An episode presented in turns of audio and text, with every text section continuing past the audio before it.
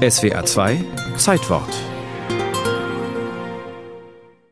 Im Namen des Demokratischen Frauenbundes Deutschlands darf ich Sie alle auf das Herzlichste begrüßen.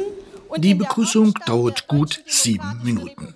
Hochrangige Gäste sind gekommen.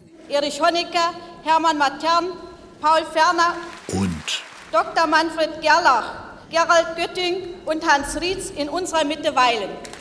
Mann folgt auf Mann. Es sind die Mächtigen im Lande, Männer. Dabei feiern Frauen ein Jubiläum. Der Demokratische Frauenbund Deutschlands, DFD, eine Massenorganisation der DDR. Die DDR-Obrigkeit liebt Massenorganisationen. Der DFD ist die unwichtigste von ihnen, aber gut zum Vorzeigen, wenn wieder einmal Gleichberechtigung beschworen werden soll.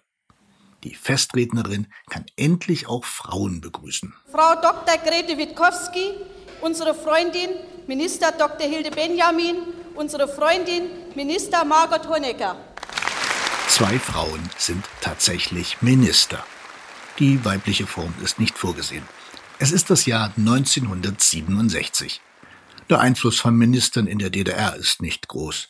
Das eigentliche Machtzentrum ist das SED-Politbüro. 1967 gibt es dort nur Männer. Und so bleibt es bis 1990.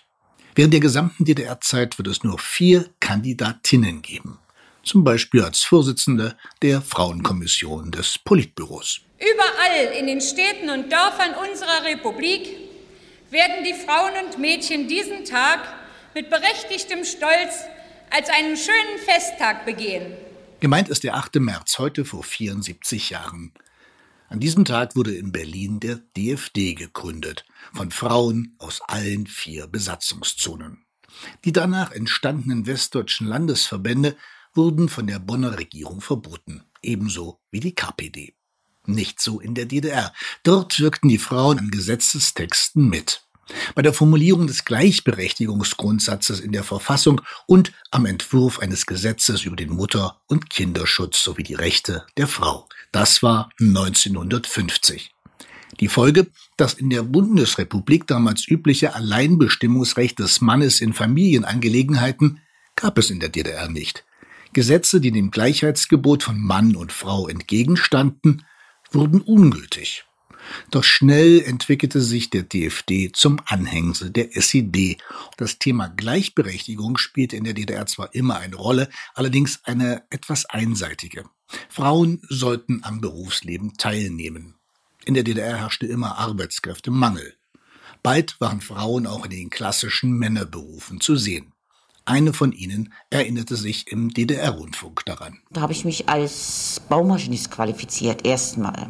Und es hat mir Spaß gemacht. Die Kollegen, die haben mir gesagt, Mensch, wenn du das kannst, dann kannst du auch Kran fahren. Also das schaffst du. Der DFD engagierte sich, wenn es darum ging, Frauen in ein Erwerbsleben zu integrieren. Das beinhaltete auch Unterstützung bei der beruflichen Qualifikation. Dieses Anliegen war tatsächlich erfolgreich betrug der Anteil erwerbstätiger Frauen 1955 etwas mehr über 50 Prozent, lag er 1989 bei fast 80 Prozent.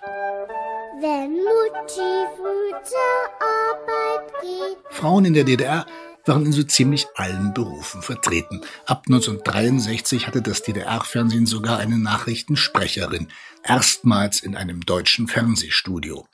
Verbunden war das mit allerlei sozialpolitischen Maßnahmen, zum Beispiel staatlich organisierte Kinderbetreuung und den Haushaltstag, ein monatlich gewährter bezahlter freier Arbeitstag, um Frauen die Arbeit im Haushalt zu ermöglichen.